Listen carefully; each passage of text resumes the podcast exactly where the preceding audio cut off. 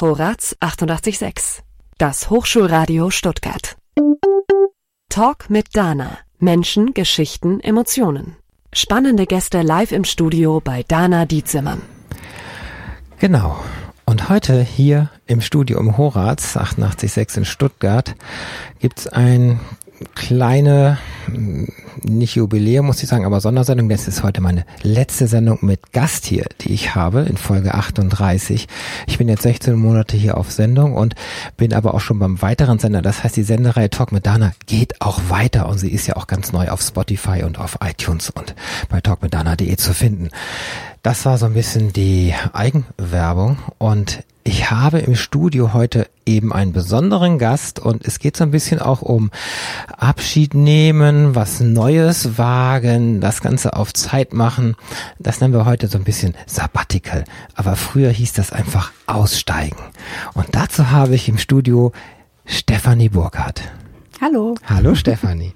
Und Stefanie hat eine Geschichte zu erzählen, nämlich sie ist sieben Monate alleine mit dem Rucksack als Frau durch Südamerika gereist, wo man heute sagen würde, Wahnsinn, weil das ist doch viel zu gefährlich. Man wird doch ständig angegraben von Männern. War das so? Angegraben, ja. Ständig auch. Aber nur, weil sie den deutschen Pass haben wollten. Den deutschen Pass, okay, damit sie einfach da rauskommen. Genau. Nämlich, du hast ganz viele Höhen und Tiefen erlebt, also von den Höhenmetern allein und du hast auch sehr viel erlebt, nicht nur die gerösteten Meerschweinchen. Und das wollen wir jetzt mal so ein bisschen erzählen. Mhm. Und wir wollen euch, die das jetzt hören und die jetzt also mithören und sich schon immer überlegt haben, ich muss mal was anderes sehen, ich muss meinen Horizont erweitern. Wir wollen euch ein wenig inspirieren. Ja. So. Und da wollen wir mal einen Anfang finden. Das Ganze liegt ja schon eine ganze Weile zurück. So. Das war im Jahr 2000, wo es losging. Also die, wo die Reise losging. Ging schon viele Jahre vorher los. Ähm, am 4.11.2001 bin ich gestartet. Ja. Aber es ist ja nicht so, dass du dir einfach nur ein Ticket gekauft hast, du bist ins Flugzeug und dann hast den Rucksack mitgenommen und bist da angekommen, sondern es gibt ja eine kleine Vorgeschichte, denn es braucht ja irgendwie immer einen Trigger oder einen Impuls, damit man das macht. Und eine der Geschichten war Meyers Weltreisen. Genau. Den Katalog rausgeholt, aus dem Reisebüro durchgeschaut, die Highlights rausgesucht, Südamerika und gedacht, da will ich mal hin. Was hat dich da so fasziniert an den Katalogbildern? Das waren wunderschöne Bilder. Ja, das hat mich fasziniert. Und, und allgemein Südamerika hat mich fasziniert. Die Kultur oder Kultur, die? Kultur, die Menschen, die Landschaft. Die hast du ja dann auch erlebt. Du hast, du bist gelernte Siebdruckmeisterin mhm. und du hast, wir stellen uns das einfach so ein bisschen vor unserem dunklen Kabuff, wo es nach Farbe stinkt. Beschreib's mal, wie war so die Arbeitssituation davor? Weil das hat ja auch mit das Ganze ausgelöst, dass du gesagt hast, ich will hier nicht mehr Yellow Magenta Cyan verteilen.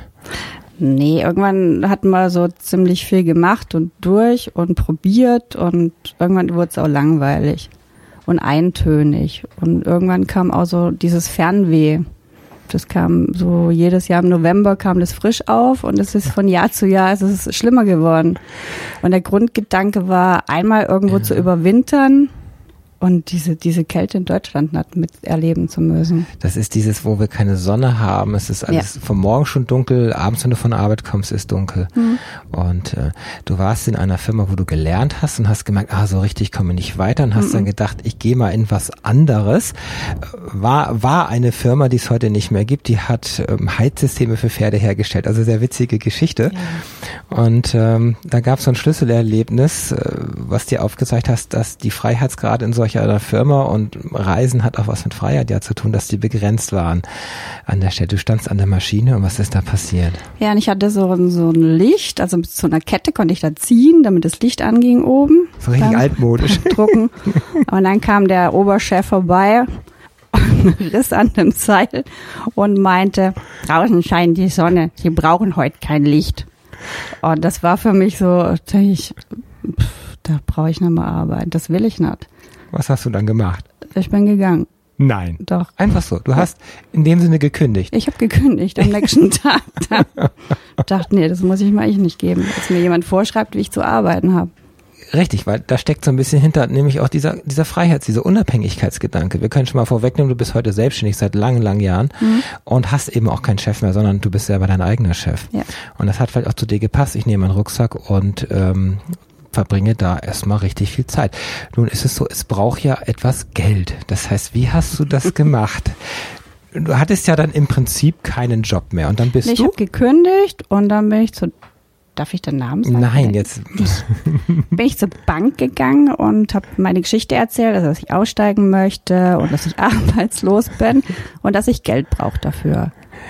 Und das war alles total unkompliziert. Dann hieß es nur, wie, an wie viel haben Sie da eigentlich gedacht? Und ich, ja, pro Monat so und so viel, macht Summe so X brauche ich dann dafür. Ja, so wie viel waren es denn? 30.000 D-Mark aber. Ja, 30.000 D-Mark. Also das war, wir können es ruhig sagen, das war die Bank mit den Peanuts, nämlich das war die Deutsche Bank. Also ja, es ist halt ja so, wie es ist. Und die Deutsche Bank hat also dir tatsächlich einen Kredit genehmigt, genehmigt obwohl du arbeitslos warst, für einen Urlaub. Das und, muss man sich. Und ganz weit wegfliegen wollte. So, wer das also hier zuhört und heute auch noch schafft, den lade ich gerne in meine Sendung ein. an der Stelle. So, und das glücklich oder unglücklich war, du hast den Kredit nicht gebraucht. Weil ja. Mein Opa ist gestorben zu der Zeit und der hat ja. mir sehr viel Geld hinterlassen. Das genau gereicht hat für diese Reise. Es hat so sein sollen. Ja, und dann hast du dich entschieden, ein Ticket zu buchen. Genau. Mit Rückflug leider, weil äh, nach Südamerika nur einreisen geht nicht. Man braucht gleichzeitig ein Rückflugticket, um einreisen zu können. Okay, da der Rückflug ja später war, war es ja günstig. Das heißt, du wusstest schon, dass du sieben Monate ja. Oh, okay. So, wo bist du hingereist zuerst? Nach Argentinien. Ja. Nach Iguazu. So, als du aus dem Flugzeug ausstiegst, du bist ja hier im November los. Was hast du gespürt? Es war sehr warm, es war sehr schwül. Es ist ja subtropisches Gebiet. Und es hat mich einfach nur erschlagen, weil ich aus dem Flugzeug raus bin. So die ganze Atmosphäre, fremdes Land, fremde Menschen, Sprache war noch nicht richtig gefestigt. Du hast vorher? Ein bisschen Spanisch gelernt, ja, aber nicht viel. Die Zeit war viel zu kurz wie immer. Das heißt, von Touristen Spanisch konntest genau. du zumindest. Also Essen, Trinken, Schlafen, das ging. Und in Argentinien so. ist ja Spanisch, das klappt ja dann so. Genau, weiter. das hat ja geklappt. Du hattest einen Rucksack dabei? Einen kleinen Rucksack von acht Kilo hatte ich dabei und da war ein Reiseführer drin, ein bisschen Wäsche und das war's. Der Reiseführer war der Lonely Planet? Genau, und Meyers Weltreisen. Ja, also so der Klassiker. Genau. Äh, genau, so. Und dann die ersten Tage, wie ist es dir ergangen dort? Ich bin abgegriffen worden am Flughafen oh. von einem Mann, der gemeint hat, seine Großtante wäre mal in Deutschland gewesen, die könnte noch ein bisschen Deutsch. Und ich sollte da hingehen. Die hat ein hey. kleines Hostel. Ach so, ja. Hostal. Und die würde sich dann auch um mich kümmern. Dann bin ich mit irgendjemand dahin gefahren. Und äh, habe dann ein paar Tage dort gewohnt. Das war mein erster Eindruck. Und diese Frau habe ich in meinem ganzen Leben, also diese vier, fünf Tage, wo ich dort war, nur im Morgenmantel gesehen. Und die sprach auch ein bisschen Deutsch. Drei, vier Worte. Okay, also es war eher so, ich gewinne jetzt mal hier einen Tourist, wenn man genau. das Tal. Das war schon typisch für viele, viele äh, Dinge, äh, dich erstmal irgendwo zu locken, dann ist es dann doch nicht so. Äh, ja, man übertreibt einfach ein genau. bisschen. Genau. Ja. Im Hostel ist es ja relativ einfach, das ganze Leben. So. Ja. Aber man lernt da viele Leute kennen, die genauso rumreisen wie ich, allein mit dem Rucksack. Man unterhält sich, man tauscht sich aus. Man sitzt abends zusammen bei einer Flasche Wein, Gitarre spielen. Also oh. auch sehr schöne Momente gab es da, wo man sich ausgetauscht hat über, über die Reise. Ja, wie wusstest du denn, was du die nächsten Wochen machst? War das denn so grob festgelegt? Nee, eigentlich nicht. Ich habe mich treiben lassen. Wow. Also treiben lassen und ein paar Sachen waren festgelegt. Also wo ich wirklich zum gewissen Datum auch hin wollte. Ja. So. Zum Beispiel Weihnachten oder Silvester. Ja, Iguazu hat was für ein Highlight? Die Wasserfälle von Iguazu. Das ist das Dreiländereck, Paraguay, Brasilien, Argentinien. Und mhm. diese Wasserfälle kommen von zwei Seiten runter. Wow. Das heißt, es ist mächtig, es ist richtig Die knallen so mächtig. zusammen. Ja. Und auch sehr lange sind die Wasserfälle und mit sehr viel Wasser damals auch geführt. Ja. Also das war so, man hört es erstrumpeln und dann geht man ums Eck rum und dann sieht man, dass es ist, es erschlägt einem. Ja. Quasi die. Ja, ich meine, du bist gebürtig Heilbronn, du kommst jetzt aus einer, naja, Großstadt, sagen wir mal, und dann kommst du da in diese gewaltige Natur. Also es war die ersten Wochen auch diese Stille. Am Wasserfall jetzt nicht, ja, aber, aber später dann schon. Ja. ja. Es war am Wasserfall die ersten Tiere, die mir begegnet sind, Also Waschbären, der Tukan, Riesenameisen, so riesengroße blaue Schmetterlinge. Also es war so vielseitig, Boah. auch die Natur an einem Tag zu sehen. Also richtig Abwechslung. Ja. Du bist dann weiter im Bus. Richtung äh, Chile, Salta über die Anden. Das sind solche Überlandbusse, wo du auch verpflegt wirst im Bus. Genau, ich kann da erste, zweite, dritte Klasse manchmal wählen. Manchmal ging nur dritte Klasse, je nach Land. Ja. Aber erste Klasse war immer sehr angenehm. Da wurde einem der Espresso gereicht. Man durfte vom Essen her wählen und man hat einen Film gezeigt bekommen. Also war rundum Betreuung. Zweite Klasse Und es war gab Hühnchen, ne? es gab immer nur Hühnchen mit Reis und Reis mit Hühnchen. Also Deswegen hast du heute eine Hühnchenallergie, ne? richtig, genau. Ja. Kannst du mal sehen. Aber es gab immer was zu essen. Die zweite und dritte Klasse ist entsprechend günstiger und anders natürlich. Ja. Genau, Ja. die dritte Klasse ist dann das Gepäck auf dem Dach. Und äh, wenn man Pech hat, sitzt irgendein Kind auf dem Schoß und im Gang liegen dann die Leute und versuchen zu schlafen. Irgendwelche Küken, Hühner um einen rum. Das ist dritte Klasse. Aber geht auch. Ist dir, hast du Angst um dein Gepäck gehabt? Manchmal schon, ja. Also ich habe immer nach geguckt oder wir haben uns dann im Bus, habe ich irgendwelche Leute kennengelernt und dann haben wir gegenseitig drauf geachtet, wo unsere Rucksäcke hingehen oder auch nicht oder ob sie unten oder oben im Bus bleiben. Ich habe ein Schloss gekauft, habe meinen Rucksack Hm. dann äh, auch später oben auf dem Bus angeschlossen, Ah, okay. Das damit so ihn die, keiner so schnell wegnimmt. die, die kleinen Tipps und Tricks an der Stelle. So. Mhm. Ihr seid ja dann Richtung Chile, nach Salta. Salta, dann Richtung Bolivien hoch. Da war ich mit einem Pärchen dann unterwegs, haben uns ein Auto geliehen. Mhm. Landschaft war gewaltig. Die Viele, Atacama-Wüste. nee, das waren noch äh, Berge, Ja. viele Farben, Ah. viele Formen von den Bergen. Da war mal vier, fünf Tage unterwegs und dann bin ich erst nach San Pedro de Atacama. Ist der Sternenhimmel da so in der Wüste? Das ist Wahnsinn. Aber ich hatte auch das Glück, äh, also in der Nacht, wo ich so eine Tour gebucht hatte zu den Geysiren, da fährt man sehr früh los, weil die Geysire nur früh morgens an bestimmten Temperaturen ja. dann auch hochsteigen. Und da war so ein Sternenregen, war in der Nacht. Ach so, wie hier die Leoniden, wenn sie kommen. Aber viel Halt. heftiger. Ja. Das ist, sowas habe ich noch nie gesehen. Und ich habe gedacht damals, das ist immer so hier in Südamerika. Es war aber nur die eine Nacht so. Oh. Aber die konnte ich durch Zufall miterleben und saß dann vorne in dem Mini-Transporter und habe dann die Sterne Ja. fallen sehen, einen nach dem anderen, ununterbrochen. wow. Ja. Was für Erlebnisse. Ja, Du hast immer so, so kleine Touren gemacht, also viel auf eigene Faust, aber auch immer solche, du buch, wie geht das? Du buchst so eine Tour oder wie, wie kommt man eine daran? Tour in, in so kleinen Reisebüros waren das. Und Mhm. das sind meistens so zwischen vier und sechs Leute, also wirklich ganz kleine Truppen, wo wir dann ein paar Tage unterwegs waren. Da lernt man sich kennen. Da Ne? lernt man sich richtig kennen, vor allem wenn es keine Dusche gibt. Ja, wenn sich alle nicht waschen, ne? dann ist egal. Darf sich halt einer, müssen sich alle nicht waschen, dann funktioniert Ja, es. weil Waschen und Wüste das schließt sich irgendwie aus, ne? Das Wasser wird ja, auch in San Pedro ist es äh, quasi, man durfte so und so viel Wasser verbrauchen am Tag, auch die Dusche und so. Und Wäsche waschen war alles, Ja, dann, dann viel Natur gesehen, viele Tiere gesehen. Dann wolltest du Richtung Bolivien? wir sind dann mit dieser kleinen Reisegruppe, Ja. sind wir dann Richtung Bolivien, Salar de Uyuni, das ist dieser große Salzsee, sind da drüber gefahren, kilometerlang nur weiß und hell und äh, auch ausgestiegen und Salzkristalle haben sich in den Händen Ah. gebildet und Hä? die Landschaft ist unglaublich da. Das hat so viele Bergformationen, also kleine Hügel, wo sich dann, wo dann aussehen wie irgendwelche Dinosaurier und dann dieser See wieder dazwischen. Es war landschaftlich unglaublich schön und still, absolut still. Da ist ja nichts, ne? Ist Nur, nur ihr. Da, da begegnet einem auch niemand. Da ist niemand. Da ist wirklich niemand. Da ist nur unser Auto und diese fünf anderen Menschen um mich rum und sonst ist da nichts. Dann ging es weiter nach La Paz. Was war da? Also diese Tour äh, hat geendet in Uyuni. Salar de Uyuni heißt das ja. Und äh, da ich gemerkt, das sind Schießereien überall, also über vielen Schüsse. und habe mich dann äh, schlau gemacht, was da los ist. Und dann hieß es, ja, es sind Unruhen um uns rum. Mhm. Und ich ich möchte gerne Richtung La Paz noch. Und ja, nee, wäre ungünstig. Und es kann auch sein, dass die Grenzen geschlossen werden. Oh. Und also, wenn ich jetzt die Möglichkeit hätte, noch mit dem Bus rauszugehen aus dem Land, soll ich das jetzt tun. Und das habe ich dann auch gemacht. Dann bin ich wieder rüber nach Chile. Also niemals in La Paz angekommen. Ah, da warst du in Arica? in Chile. Afrika, und genau, dann richtig.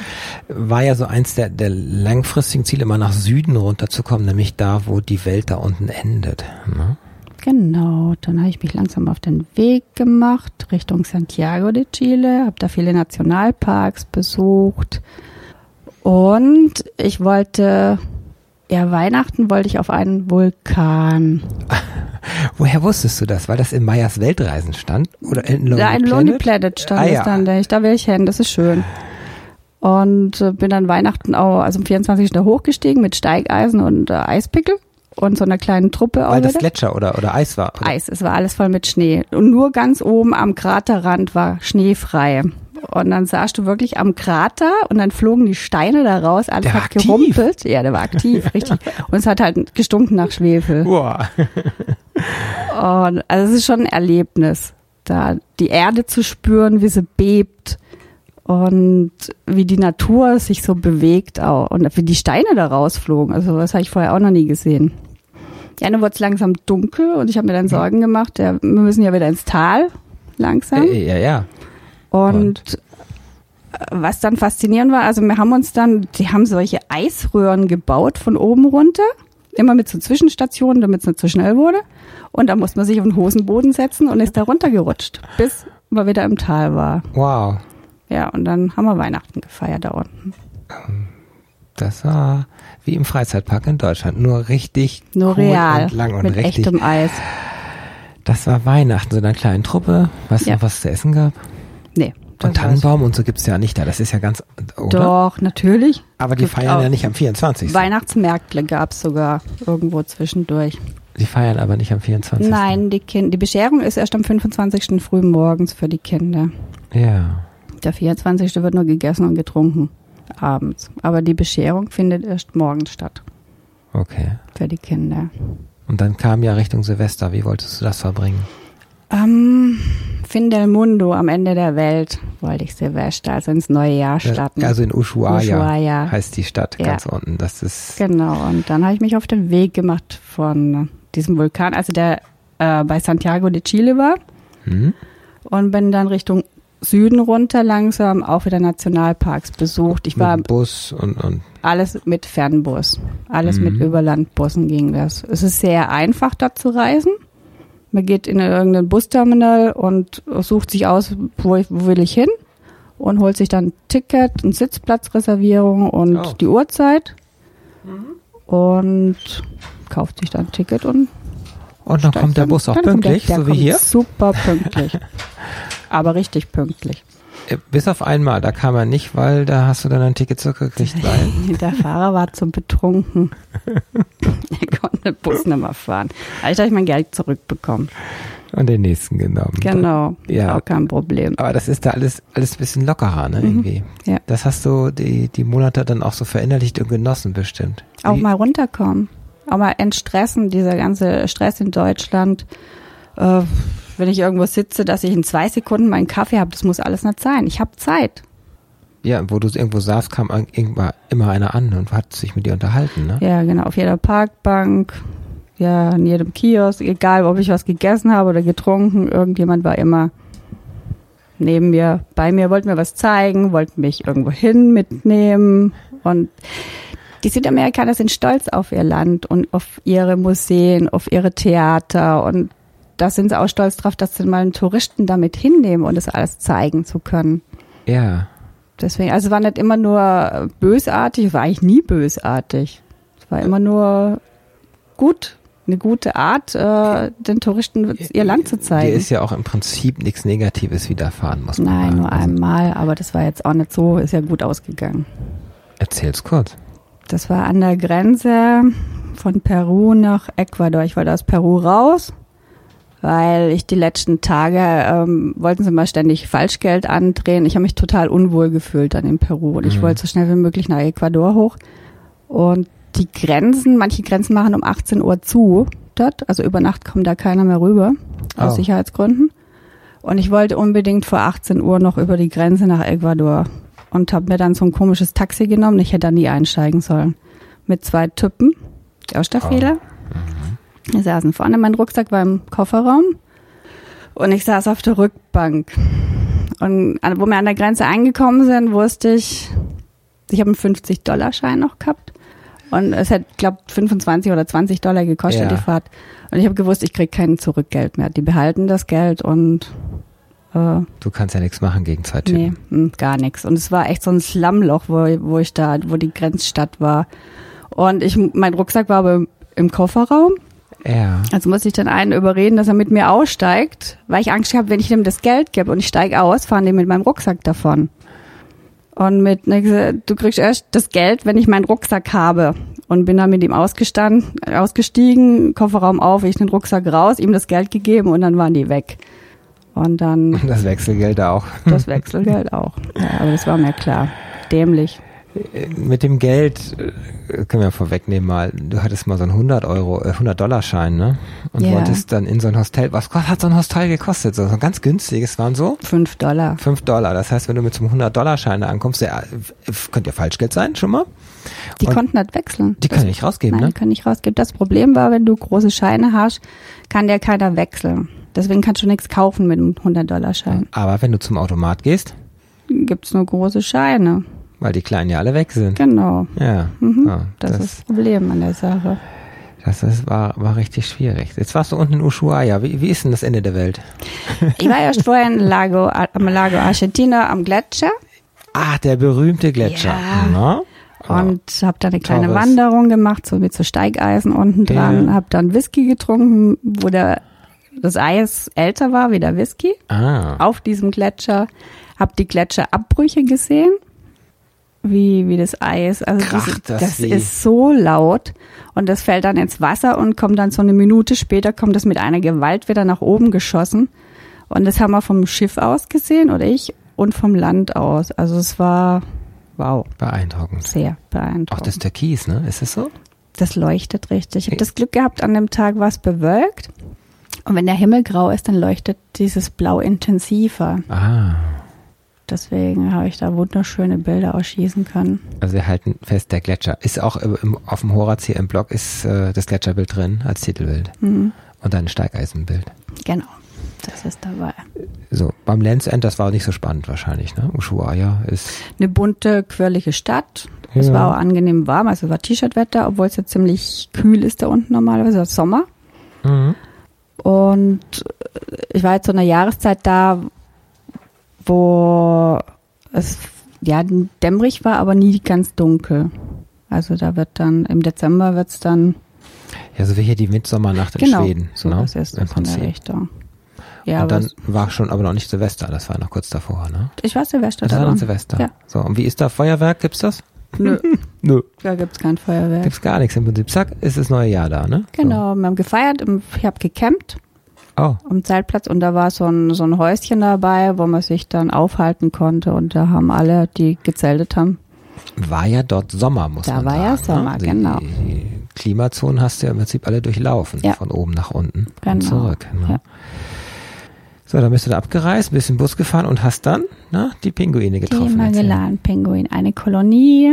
Da war ich stundenlang mittendrin gesessen auf dem Boden und die Pinguine um mich rum und an, die waren, groß waren die? 30 Zentimeter. Also War ganz, so klein. ganz klein. Magellan-Pinguine sind sehr klein. und sie sind nicht scheu.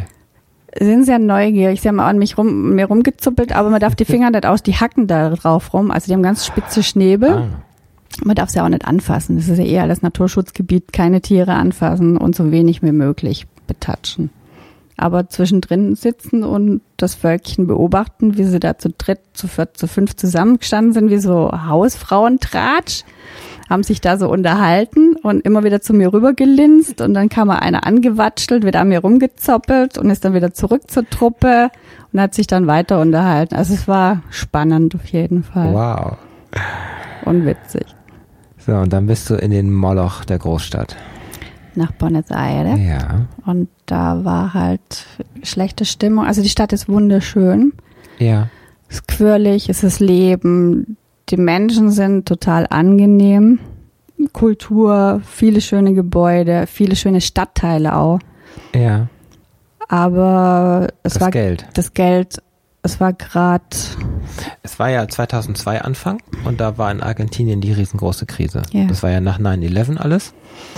Letztendlich. ja, Und äh, da ging die Hyperinflation los. genau. Es gab, also keiner wollte mehr Pesos haben.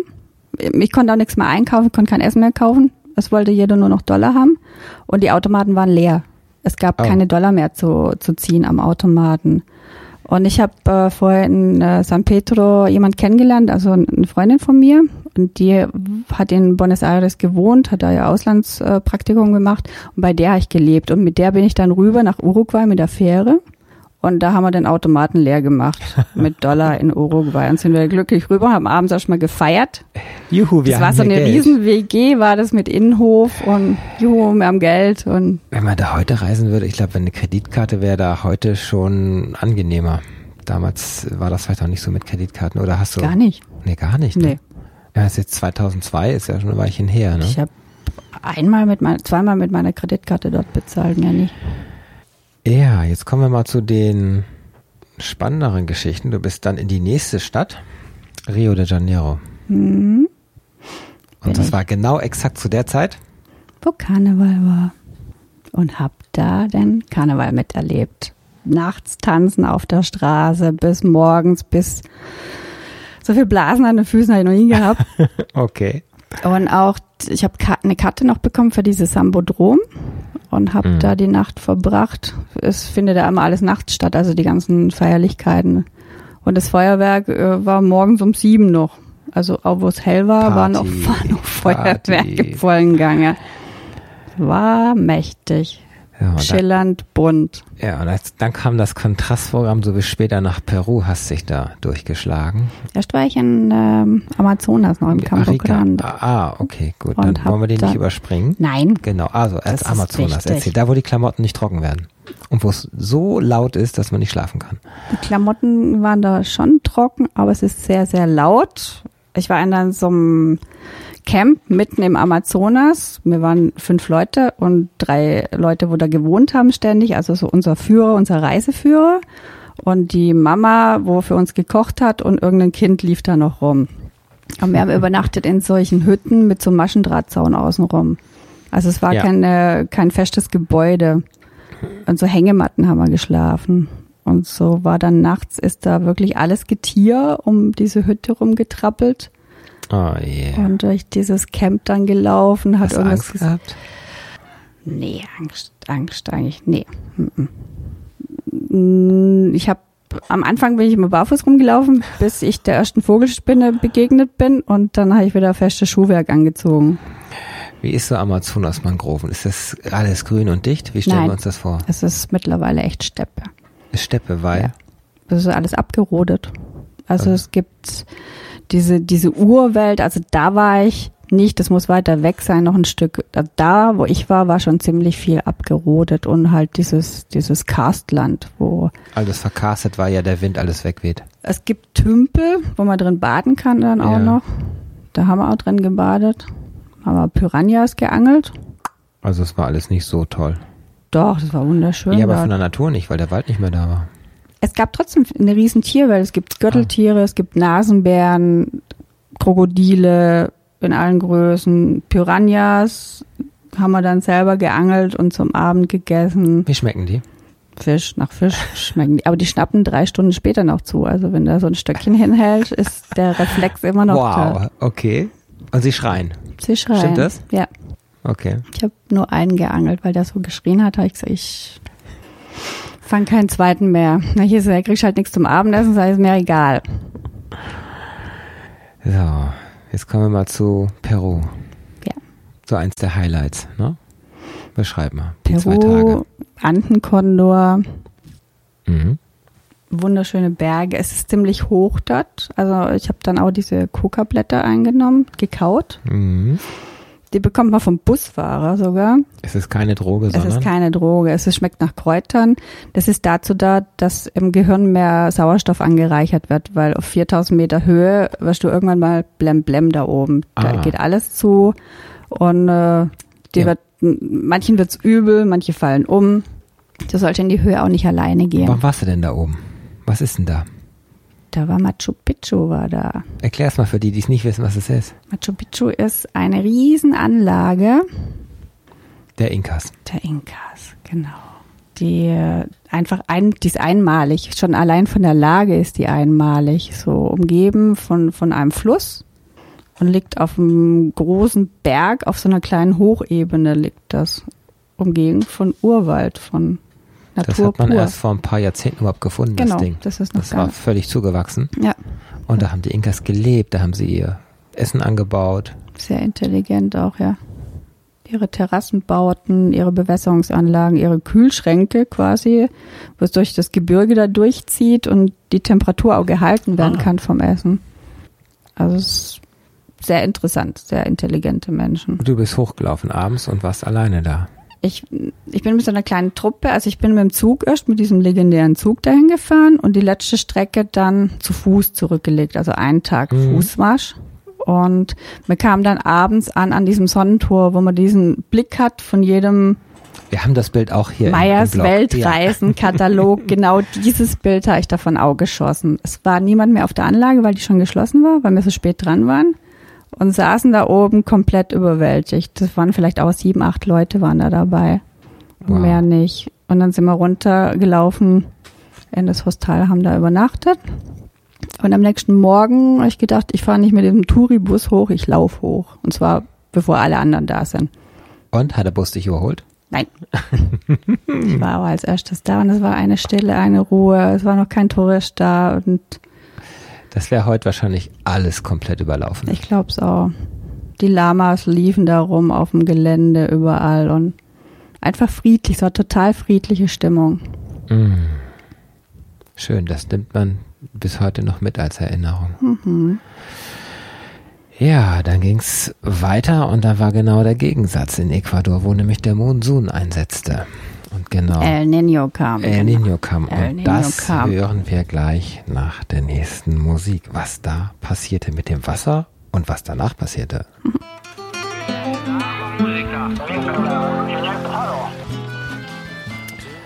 Zurück bei Talk mit Dana. Heute in Folge 38, meine letzte Gastsendung hier auf dem Horaz 886 in Stuttgart, habe ich die Fernreisende, die Fernwehreisende Stefanie Burkhardt und wir haben über ihre sieben Monatstour in Südamerika gesprochen und sind gerade gelandet, da wo auch der Antenkondor landet, nämlich in Machu Picchu.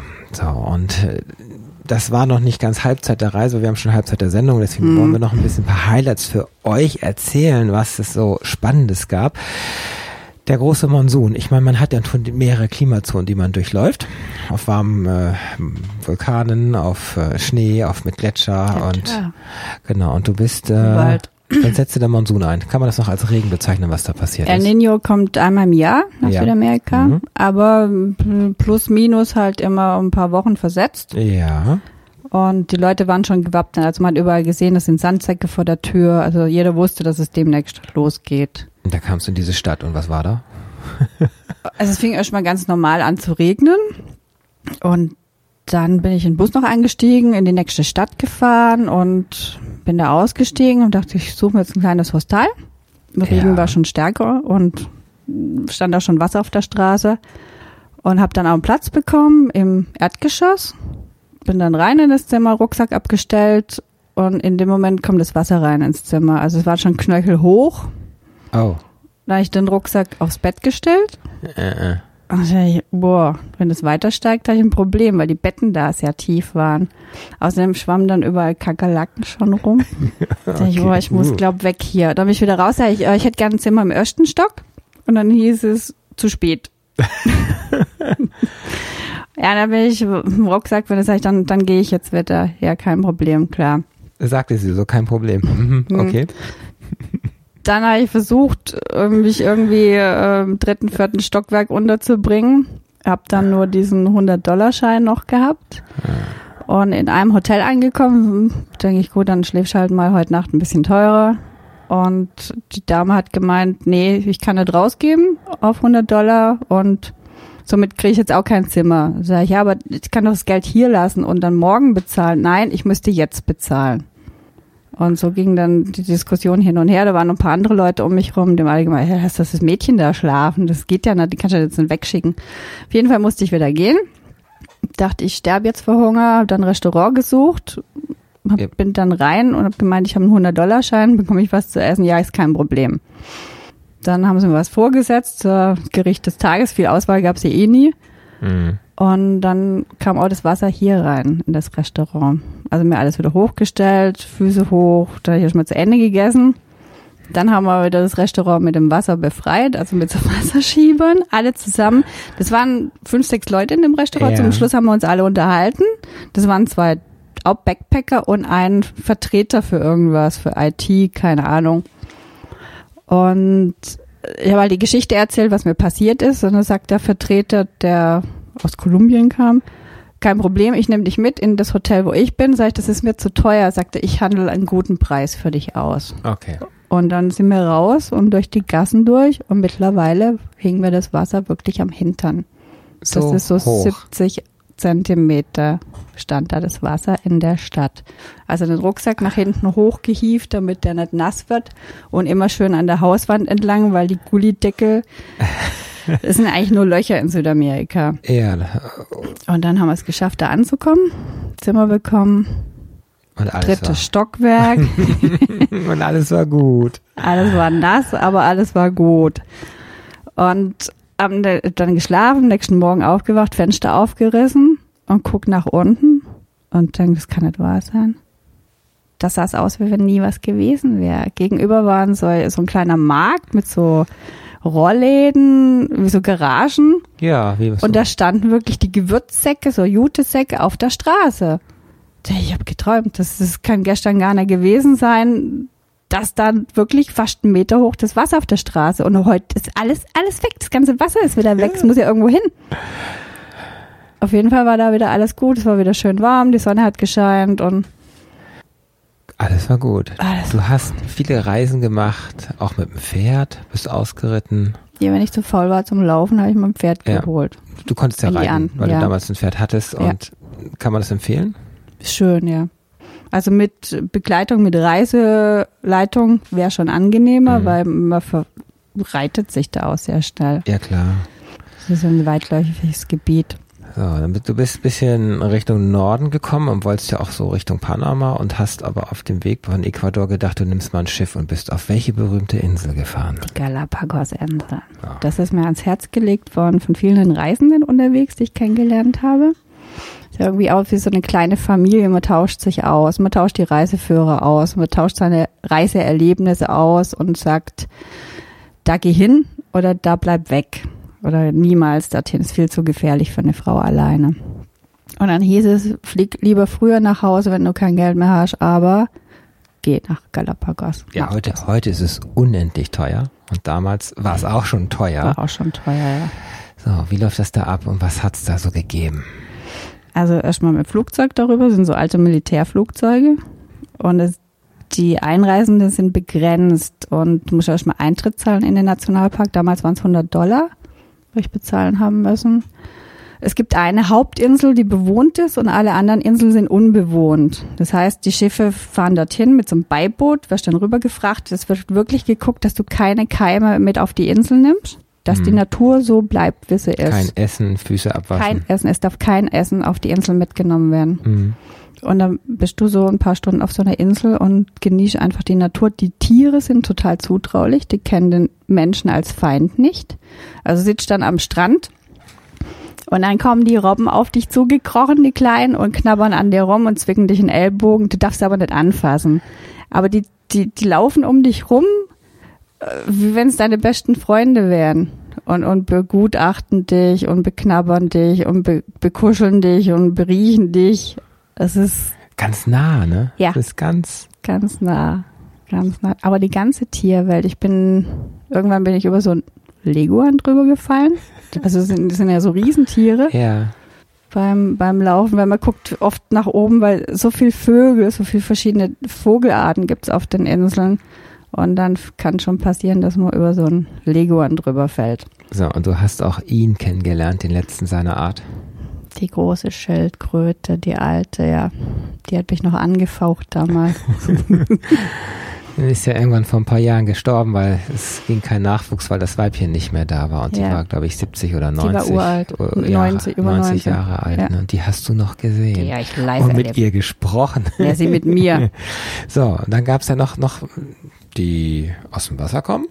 Die fliegenden Fische. Ja, ich saß dann auf dem Boot. Ich habe so, so einen kleinen Kutter, äh, wo ich drauf war, weil die großen Schiffe konnte ich mir auch nicht leisten. Deswegen war das so ein Mini-Kutter. Es hat ausgesehen wie so ein Bananenkutter im Prinzip. Und wir waren aber bloß fünf Leute da drauf. Es gab jetzt keinen Luxus. Aber dann Ja. saßt du da abends oder lagst in der Hängematte war an, an Deck Ja. und dann sind die Fische aus dem Wasser gesprungen. So richtige fliegende Fische. Dann Sonnenuntergang dazu und du denkst, du bist im Paradies gelandet. Das ist schöner, es kann, du kannst weinen vor Glück, weil schöner kann es nicht sein.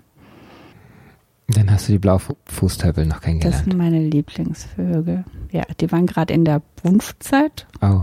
und haben dann ihre Weibchen angesungen. Das war witzig, total goldig. Wie sie da mit ihren blauen Füßen um die Weibchen rumgetonnt sind. Hm. Ja, es ist eine wahnsinnige Artenvielfalt. Es gibt Krabben, Echsen, Leguane, äh, Vogelarten, wo ich noch nie gesehen habe. Und wir waren zweimal am Tag auch schnorcheln. Das heißt, die ganze Unterwasserwelt konntest du sehen. Tausende von bunten Fischen durchgeschwommen. Ja, Ein Hammerhai habe ich auch gesehen, aber ganz Oh. unten am Boden. Der lag da friedlich und es hieß, der schlief. Also der schläft, da kann jetzt okay. nichts machen. Mhm. Ja, und um eine, um ein so ein Atoll konntest du ohne einen Schwimmzug einmal rum. Durch diese Meeresströmung hat's dich einmal da rum um den ganzen Felsen quasi. Strudel. Nur Ja, das heißt mit- dann 100 Mal am Tag hättest du es machen können, bis, Ah. bis du aufgeweicht bist. Also ist jedem zu empfehlen. Galapagos? Ja. E egal was es ein Traum. kostet, Ja. machen. Einfach das noch nutzen, solange das auch alles noch so, so gibt. Ja.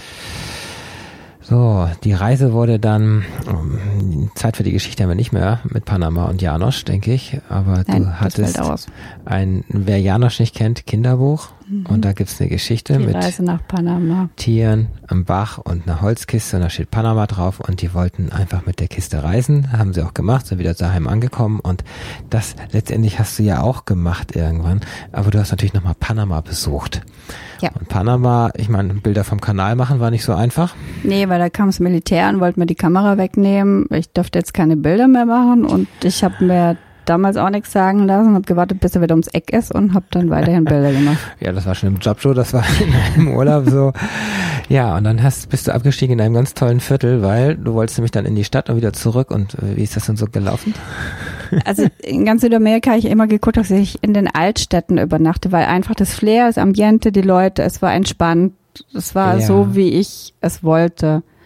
Und das habe ich in Panama genauso gemacht. Und ich bin dann morgens raus aus dem Hostel und wollte abends wieder zurück in dieses Panama Viejo heißt das.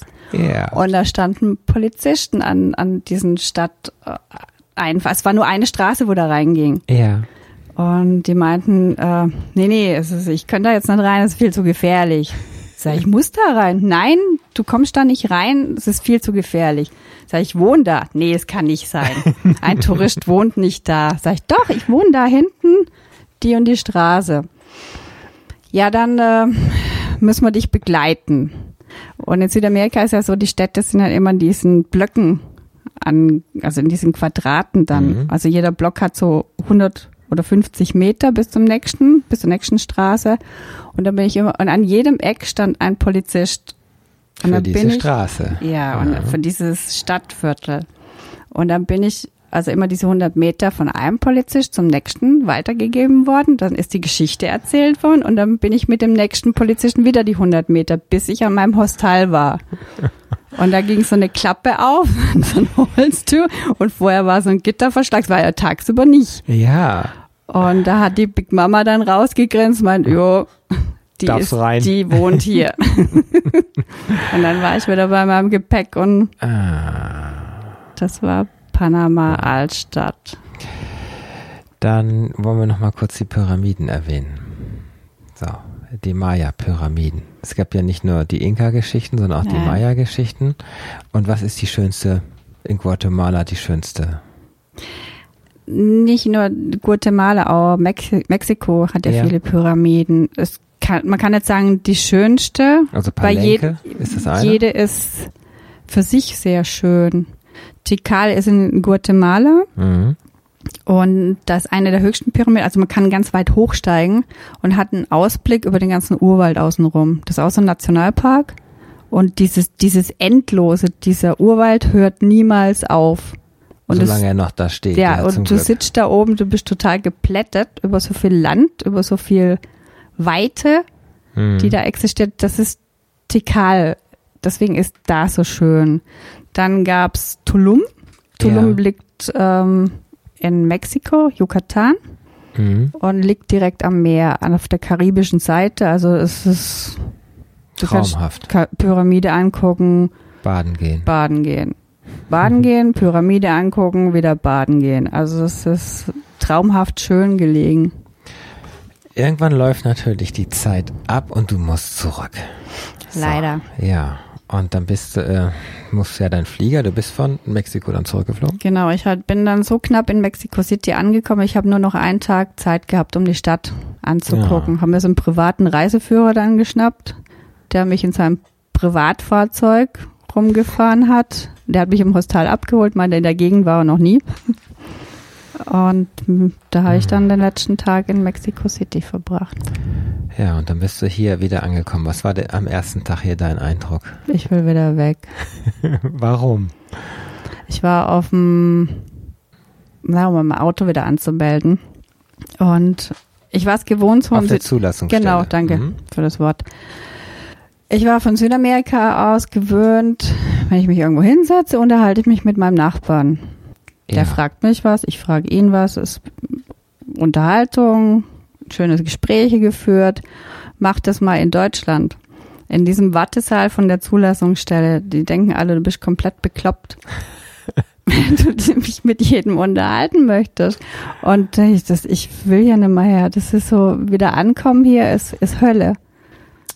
Ja, es, es war auch die nächsten zwei Jahre so ein bisschen die Hölle, weil du hast nämlich erstmal ein Jahr lang keinen Job gehabt, weil du hattest den Job ja geschmissen Genau. und warst, warst kurz vor Hartz IV letztendlich. So, und dann hast du einen Job annehmen müssen, Ja. Der ich nicht wollte. ja, halt um Geld zu verdienen. Und es war ein Akkordjob. Mhm. So, erzähl kurz, was das Jahr passiert ist. Das war ein Sklavenjob. Zwölf Stunden Schichten, nur Akkord, Akkord arbeiten. Da ist gezählt worden. Wenn ich fertig war, musste ich genau berichten, wie viel das ich geschafft habe und wenn ich nicht geschafft habe, warum. So, das war genau das Gegenteil von dem, was du genossen hattest, nämlich es war keine Freiheit. Ja, So, und du bist irgendwann zusammengebrochen. genau. Ich wäre daran zugrunde gegangen. Dann den Plan aufgestellt, mich selbstständig zu machen. Und ich wusste, dass ich die Erste bin in der Firma, die gehen muss. Ich habe keine Kinder. Ich war die Letzte, die kam und ich war am teuersten von allen. Ja, weil als gelernte Meisterin ist klar. Genau. Und deswegen war mir klar, dass ich da gehen muss und deswegen hat es mich auch gefreut, dass ich da gehen musste. und das Beste, was du tun konntest, war eine Ich-AG zu gründen. Das Genau. gab es damals, das, das Programm. gab's damals, war ganz toll, fand ich auch richtig gut. Hab das auch angenommen, Sprung umgesetzt. in die Selbstständigkeit. Genau, Das war 2004. vier war Genau. das dann. Kann man also jedem empfehlen letztendlich, wenn man für sich die Freiheit braucht, dass man einfach auch für sich dann arbeitet, sprich man ist selbstständig. Was hart ist natürlich, muss man sagen. Das erste Jahr war richtig hart. Oder die ersten zwei Jahre waren hart. ja. Aber dann ergibt das eine das andere und man zieht immer weiter in so einem Fluss quasi. Das eine, die eine Tür geht zu, die andere geht wieder auf. Mhm. Und es ist immer Arbeit da irgendwie. Man kümmert sich mehr oder weniger um, um Arbeit. Hast Ja. deine Stammkunden nachher. Genau. Du, du hast zwar die Ups und Downs im Sommer, im Winter und so weiter, aber letztendlich unterm Strich ist immer was zu tun und es entwickelt sich immer weiter. Ja, So. ich liebe meinen Job. Du hast erzählt, die nächste Fernreise geht ja schon am Freitag los, nämlich nach. New York. Warum? Weil ich einmal im Fernsehen kommen wollte, auf der Schlittschuhbahn stehen Vom Rockefeller Center, Genau, wo dieser riesen riesengroße... Genau, richtig. Und weil ich in der Vorweihnachtszeit diesen Glitzer-Wahnsinn und diesen Deko-Wahnsinn sehen möchte in New York. Times Square und so Die weiter. ganzen Kaufhäuser, wie sie Macy's. Ja, zum Genau. Beispiel bestückt werden mit kitschiger Weihnachtsdeko. So. Deswegen im Dezember. Cool. So, das war deine sieben Monate in absoluter Kurzfassung. Wir hätten noch so viel reden können. Ja. Aber natürlich, wir haben euch mal jetzt versucht, ein paar Highlights äh, zu sagen. Letztendlich, wenn jetzt jemand zuhört und sagt, ich möchte das ja auch machen, was gibt's so an, an Hinweisen noch? Also zum Beispiel Geldgürtel, diese ganzen Geschichten. Also das Geld, kurz. Geld habe ich am ganzen Körper versteckt gehabt, in den, also in den Einlegesohlen von den Mhm. Schuhen, im Mhm. Geldgürtel, am Bauchgürtel, am Rucksack. Also Geld war überall verteilt. Papiere. Papiere waren kopiert, dreimal Ja. alle. Ich habe von den ganzen Konsulaten die Telefonnummer dabei gehabt in jeweiligen Land, wo ich bin, dass mir Ja. ich gleich anrufen kann, wenn was passiert ist. Das sind so diese Also gute. Vorsicht ist einfach ratsam, aber jetzt so mega Angst muss man auch nicht haben, oder? Ich habe mehr Angst gehabt, wo ich zurückkam und bin abends durch die Heilbronner Fußgängerzone gelaufen. Mir ist blöd hinterhergepfiffen worden, blöde Sätze hinterhergeschmissen worden. Da ich so unwohl habe ich mich schon lange nicht mehr gefühlt. Das ist ja in den ganzen sieben Monaten in Nein, Südamerika so nicht plump passiert. und blöde nicht. Nee, Ja, das ist. wenn dann immer angenehm. Ja, die wollten nicht alle heiraten. Vom Ja. Fleck weg. Natürlich, weil sie den deutschen Pass wollten. Ja, so, die, was ist denn, was ist denn so die Botschaft aus dem Ganzen? Geh raus aus deinem Hamsterrad. Mach es einfach. Egal, was du auf dich nehmen musst. Ich damals auch einen Kredit aufnehmen, hätte aufnehmen müssen. äh, Habe ein Pferd gehabt, das ich zu versorgen gehabt habe Richtig. und, und, und. Es waren viele Dinge zu erledigen. Aber das gemacht zu haben, das ist ein Highlight im Leben. Das nimmt dir keiner mehr. Diese Freiheit, morgens aufzuwachen in irgendeinem Ho- Hostelbett und denken, mein heute. Gehen heute hin. Ah, gestern Abend hat der eine gemeint, da wäre es auch ganz toll, da soll ich mal gucken. Und dann fährt man einfach dahin. Dann nimmt man sich einen Bus und dann fährt man dahin. Das ist eine Riesenfreiheit über, das ist was ganz anderes wie jetzt drei Wochen irgendwo Urlaub machen, sondern so diese, diese, diese ganze Zeit, jeden Tag neu zu entscheiden, was mache ich heute? Wo gehe ich hin? Welche Richtung? Gehe ich nach oben, nach unten, links, rechts? Was hat sich in dir verändert? Ich bin zum ersten Mal richtig ruhig geworden und ausgeglichen. Keine Hektik mehr in mir. Einfach mal richtig Ruhe, in mir Ruhe bekommen. Also wie gesagt, ich, wenn ich im Straßencafé saß, ob da jetzt der Kaffee in zwei Minuten da war oder in einer Viertelstunde, ist völlig wurscht. Weil an dem Tag ist auch wurscht. Ich habe nichts mehr vor. Ah, wir haben vergessen, über die Meerschweinchen zu reden. Oh. Wo haben wir das? Wir haben noch anderthalb Minuten. In Peru war das. Da gibt's auf der Straße, so mit dem Essen mal ganz kurz noch. Essen gab's überall und immer sehr lecker. Also war immer gegrilltes am Straßenrand. Irgendwas, ne? Ja, ich habe immer auf Märkten gegessen, wo die Mama gekocht hat, in so einem riesen Topf drin, die immer Deckel gelupft, ich reingeguckt, reingerochen, gut. Dann ist rausgeschöpft worden und dann ist gegessen worden für 50 Cent oder so. Also es war total leckeres, sehr vielseitiges Essen Mhm. und viel vom Grill. Viel Fleisch, egal, weiß ich bis heute noch, was es war, ist auch völlig wurscht, war aber immer gut. Ja, War, erzähl kurz die Geschichte mit dem Meerschweinchen. ja, da war ich bei so einem komischen Ausflug dabei Ja. und da gab's zum Mittagessen, äh, waren wir da in so, einem- so einem Restaurant und da gab's Meerschweinchen. Und jeder hat ein Meerschweinchen hingestellt bekommen auf dem Teller. Wie sieht das aus? Das liegt dann auf dem Bauch und alle vier, vier Füße von sich gestreckt und ist nackig. Also man sieht noch, dass es ein Meerschweinchen war. Und ich sag, das will ich nicht. Also in meinem Spanischen, da sagt sie, ich kann Ihnen aber nur ein halbes Meerschweinchen bringen, wenn es Ihnen zu viel ist. Und da bin ich aufgestanden, bin raus. Denke ich, das ist mir jetzt gerade alles zu viel. Ich will auch kein halbes Meerschweinchen, egal wie es jetzt aufgeteilt war, der Länge nach oder Oben oder unten. Das nochmal zum Abschluss. Das Ja. ist andere Länder, andere Kultur, andere Genau. Essensgewohnheiten. Ich meine, das ist, wissen wir aus Asien ja auch, dass sie Sachen essen, die wir hier im Haus halten.